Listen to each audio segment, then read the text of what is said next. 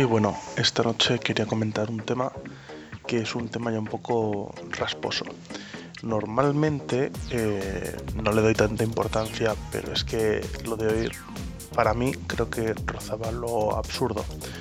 Resulta que, eh, como todos sabéis, las baterías en los teléfonos móviles eh, vienen indicadas, bueno, en los móviles y en absolutamente todos los aparatos electrónicos, pues con un numerito que indica los miliamperios hora, pues, pues 2000, de 3000, de 3500 miliamperios hora, y en base a esos números nosotros nos hacemos la idea de lo que puede durar o no esa batería.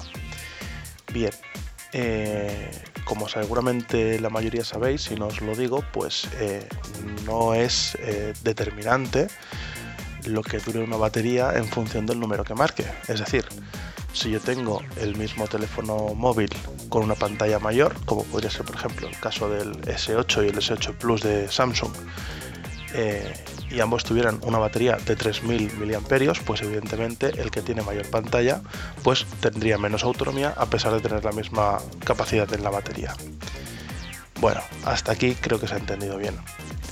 El tema es el siguiente.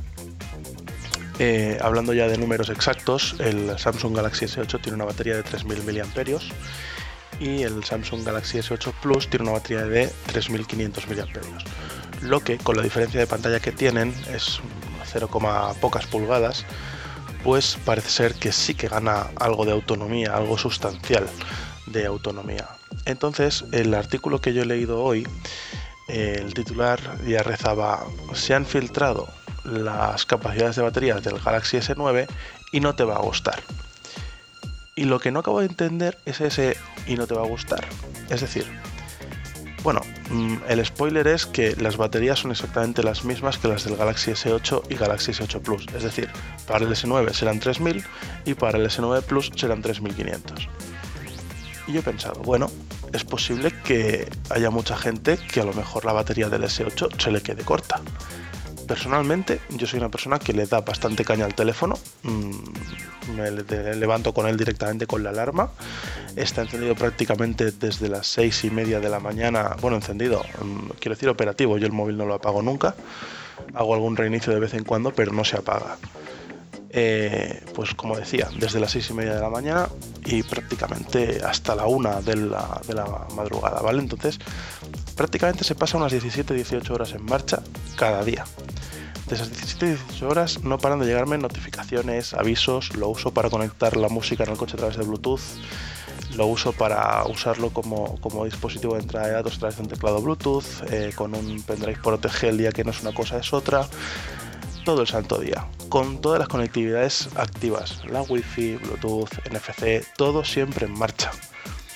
Entonces, suele sacarme además eh, unas 3-4 horas de, pantalla encendida, porque además leo muchísimos artículos en el teléfono, estoy suscrito a infinidad de blogs, consumo vídeos de YouTube, eh, miro el correo, tanto el personal como el corporativo de mi empresa, y me está me estás diciendo que un teléfono de 5,8 pulgadas que te está haciendo entre 17 y 18 horas de autonomía con 2, 3, hasta 4 horas casi de, pantalla encendida y me estás diciendo que no me va a gustar un S9, vamos a ver, el S9 normal tendrá el mismo tamaño de pantalla que el S8 con la misma batería que el S8, pero la CPU eh, será más eficiente. Ha pasado un año, la litografía probablemente pues sea de más pequeña, con lo cual consumirá menos energía, será una CPU más eficiente Además se supone que Android Oreo pues también tiene mejoras con respecto a la autonomía.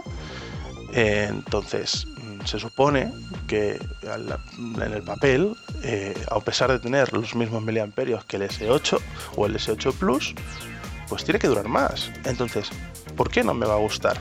Pues a mí me encanta, o sea, me encantará que con la misma batería que sé que no me va a explotar, eh, tenga más autonomía y más eficiencia el teléfono. ¿para qué quiero que le aprieten ahí 3200 miliamperios? Es decir, porque me pongan 200 miliamperios más en el mismo teléfono, no voy a ganar nada. Yo ya sé lo que le dura la batería a mi teléfono y sé que si un día me lo voy a tener que llevar para, una, para un extra o para un lo que sea, Pues veréis, yo el truco es el siguiente. Llevo una pequeña batería externa eh, siempre en mi bolsa. Es una batería que a lo mejor son 2600 mAh más, pero en un momento dado te saca de un apuro, porque eso le puede insuflar pues entre un 30, un 40, un 50% de batería según el uso directamente al teléfono, incluso usándolo, ¿no? Entonces, en un momento dado, mm, necesitas mucho más que 200 mAh que te pueda apretar ahí el fabricante. Y para casos extremos, cuando sé que ya me voy a hacer un viaje más largo, que no voy a tener la posibilidad de cargarlo por la noche, pues tengo una batería externa más grande de 12.000 mAh, que si sé que voy a hacer ese tipo de viajes, compruebo que esté cargada a tope y me la llevo en un bolso, en una mochila o en donde sea. Entonces, a mí que Samsung ahora me apriete en el precio y me apriete la batería para ponerme 200 mAh más, pues eso sí que no me va a gustar. ¿Para qué? No tiene sentido. Por 300 mAh voy a tener que seguir llevando mi batería pequeña en el bolso y voy a tener que seguir llevándome la batería grande en la mochila. Entonces, vamos a relajarnos, porque llega a ser un tema de exagerar todo, exageracionismo, le diría yo vamos a ver, ¿no me va a gustar? Pues sí, ¿por, qué no? Si cada vez son más eficientes las CPUs, yo creo que hemos llegado a un punto en el que hasta que se desarrolle una tecnología como Dios manda a nivel de batería que cambie radicalmente el tema de los iones de litio por cualquier otro material, que se están desarrollando y estudiando infinidad de ellos, pues cuando llegue, fantástico. Mientras tanto, que se esmeren en hacer el software más eficiente y las baterías con la misma capacidad tendremos más autonomía gracias al software, como decía, y a las CPUs. Y, no es que esté enfadado, es que me sale así el tono porque he leído tantísimos artículos de lo mismo que al final dices, bueno, pero vamos a ver, ¿qué tiene de cierto todo esto? ¿no? Y es un poquito la reflexión. Y yo soy una persona que, como digo, le doy mucha caña al móvil. Seguro que hay gente que es que lo que yo digo le dice, dice eso no puede ser porque a mí el móvil me dura la mitad. Bueno, igual le das mucha más caña, pero te aseguro que si le das mucha más caña que yo al móvil, porque Samsung te mete ahí 200 mAh más o 300 porque es que más tamaño el móvil no tiene, no te va a solucionar nada, no te va a llegar al final del día igualmente.